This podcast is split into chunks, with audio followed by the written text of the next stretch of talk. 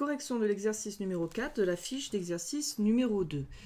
Ici, on me donne plusieurs tableaux, donc un premier tableau, puis un deuxième, puis un troisième, qu'on va numéroter 1, 2 et 3, où on me demande de trouver la valeur de P.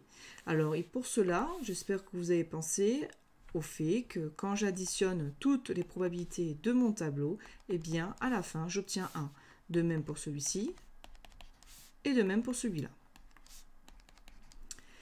Donc, en fait, pour trouver la valeur de P, il me suffit tout simplement eh bien, de résoudre une équation pour chacun de mes cas. Donc là, pour la correction, je vais additionner donc 0,25 plus P plus 0,55 est égal à 1. 0,25 plus 0,55, ça me fait 0,80. Ça me donnait 1 moins 0,80, ce qui me fait donc comme probabilité P égale 0,20. Recommençons avec le deuxième. Ici, je vais ajouter 1 tiers plus 1 demi plus P. Tout cela est égal à 1. Je vais mettre au même dénominateur. Donc on obtient 2 sixièmes plus 3 sixièmes, ce qui va nous faire 5 sixièmes. Donc la probabilité de P, c'est 1 moins 5 sixièmes.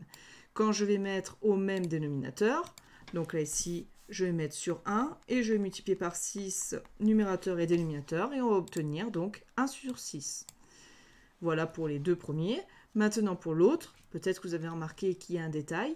Quand j'additionne le tout, eh bien, je m'aperçois que j'ai 0p plus 1 est égal à 1, autrement dit 0p est égal à 0.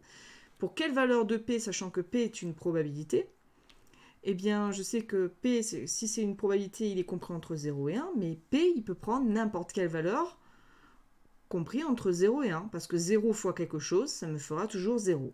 Donc là, ici, on a une infinité de solutions qui est comprise entre l'intervalle 0 et 1.